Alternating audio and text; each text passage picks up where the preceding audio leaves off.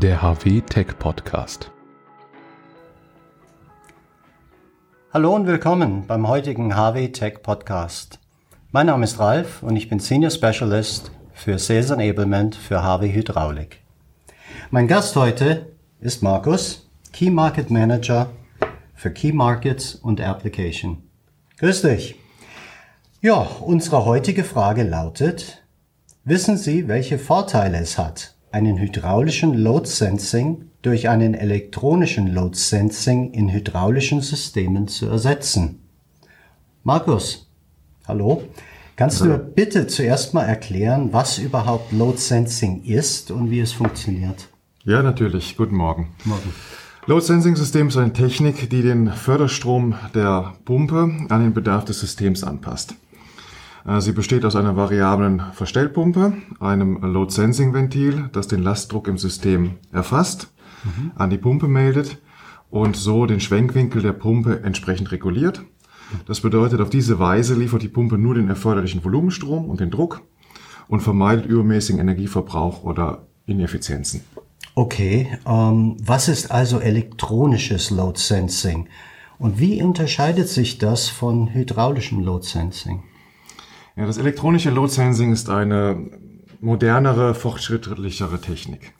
Äh, bei dem elektronischen Sensor werden ähm, Sensor, äh, dem elektronischen Load Sensing mhm. werden Sensoren und Regler eingesetzt, ähm, um den Förderstrom und der Pumpe elektronisch zu überwachen und elektronisch zu regeln. Mhm. Also es werden andere Komponenten benutzt, die miteinander kommunizieren. Es braucht zum Beispiel ähm, elektronische Load Sensing Ventile, Motoren, Aktuatoren. Ähm, aber so kann die Leistung und die Effizienz des Systems deutlich besser abgestimmt werden als bei einem konventionellen hydraulischen Load Sensing System. Boah, das klingt ja ganz schön beeindruckend. Äh, welche Vorteile bietet die Verwendung von elektronischem Load Sensing anstelle von hydraulischem Load Sensing? Ja, das sind tatsächlich einige. Ähm, ich versuche sie einfach mal aufzuzählen. Also der erste wichtigste Punkt ist sicherlich die höhere Energieeffizienz. Aufgrund der elektronischen ähm, Drucksensoren können die Energieverluste ähm, minimiert werden. Es wird genau das gemessen, was benötigt wird und genau das eingeregelt. Also Förderstrom, wie schon erwähnt, mhm. und Druck genau entsprechend des Systems. Zusätzlich können äh, andere Ventile und Komponenten ähm, entfernt werden, die auch Druckverluste versorgen und damit vielleicht Druckabfälle, Ineffizienzen und Leckagen verursachen können. Dann ein weiterer wichtiger Punkt ist bessere Feinsteuerbarkeit. Das ganze System mhm. ist äh, deutlich besser regelbar. Es ist genauer, es ist präziser, es ist reaktionsschneller. Ähm, es können unterschiedliche Systeme noch äh, on top platziert werden, also mhm. eine Closed-Loop-Regelung zum Beispiel, ein Flow-Matching-System, was einfach die Leistung ähm, und die Sicherheit des Systems nochmal verbessert. Dann, es bietet viel größere Flexibilität. Mhm. Aufgrund des elektronischen Load Sensings kann ich jetzt äh, diese ähm, Maschine, die Steuerung anpassen auf die unterschiedlichen ähm, Anforderungen der Maschine, des Anwenders auch, auch auf die Bedürfnisse des Benutzers hin sogar. Mhm. Und es ermöglicht auch eine einfache Integration und Kommunikation mit anderen Geräten und Steuerungen. Okay. Ähm, geringere Wartungskosten ist sicherlich auch noch ein Punkt. Äh, aufgrund des elektronischen Load Sensings ähm, lässt sich der Verschleiß im System reduzieren. Einfach daher, dass die Komponenten besser abgestimmt sind, dass ähm, Wärmebildung, also übermäßige Wärmeerzeugung vermieden wird mhm. und damit die Komponenten deutlich länger leben. Ähm, und auch eine Diagnose und Fehlersuche möglich ist, beziehungsweise frühzeitige Erkennung von Fehlern im System möglich ist. Und last but not least, verbesserte Stabilität.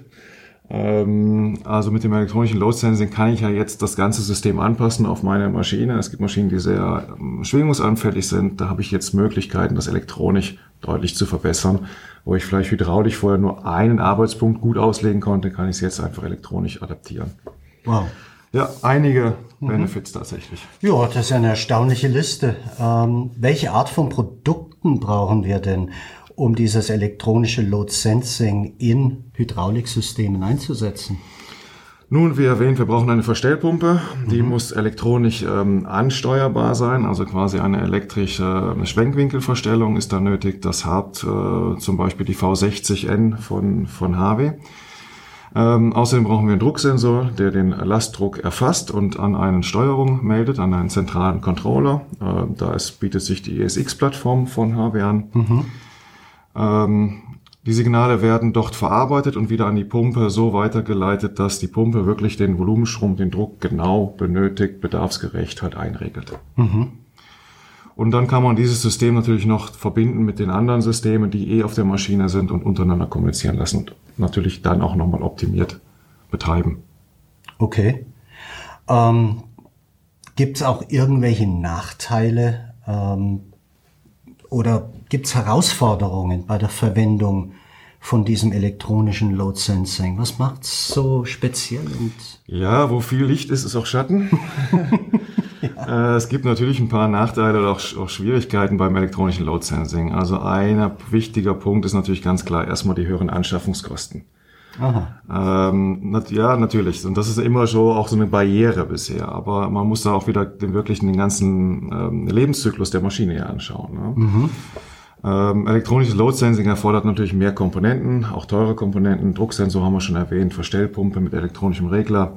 Ähm, da ist also ein bisschen mehr an, an, Erstaufwand nötig, der sich aber nachher in der Betriebslaufzeit auch wieder rechnet. Mhm. Und die höhere Komplexität im, äh, im Anfang natürlich, wir haben jetzt gesprochen über Elektronik, über Sensoren, über Software. Ähm, ein bisschen mehr Know-how ist natürlich dabei, um so ein System in Betrieb zu setzen, auch nach einer Fehlersuche. Ähm, aber das ist alles nicht mehr das Problem heute. Ja, okay. Das ist eigentlich gelöst. Ja, also was ich höre, es gibt Vor- und Nachteile, Sonnen- und Schattenseiten, wie bei so vielem. Ähm, aber wie können wir entscheiden, ob wir jetzt das elektronische Load Sensing nutzen sollen oder nicht? Ja, das hängt im Endeffekt von vielen Faktoren ab. Ähm, es gibt da auch nicht diese eine Lösung. Also man muss dann tatsächlich etwas stärker in das System eintauchen, mit dem Kunden etwas mehr auch ähm, eine Analyse betreiben, was macht Sinn, mhm. weil es auch nicht dieses eine elektronische Load Sensing gibt. Es gibt sehr einfache Systeme, es gibt sehr komplexe Systeme, die dann natürlich genau diese unterschiedlichen Vor- und Nachteile wieder haben. Also hier lohnt sich immer eine gute Analyse zusammen mit dem Kunden und der Maschine und den Anforderungen der Maschine. Super. Ja, vielen Dank, Markus, für diese sehr informative Erklärung.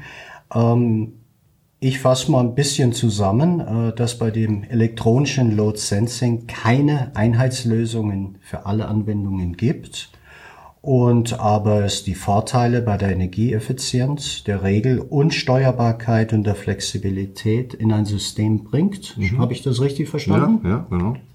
Ja, dann hoffe ich auch, dass unsere Zuschauer und Zuhörer viel gelernt haben. Ich bedanke mich bei Markus ja. für das interessante Gespräch heute. Und vielen Dank, dass Sie unserem Podcast zugehört haben.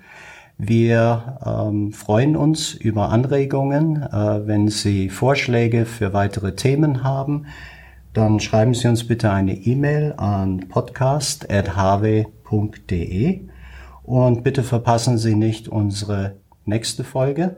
Bis zum nächsten Mal. Auf Wiedersehen und hören.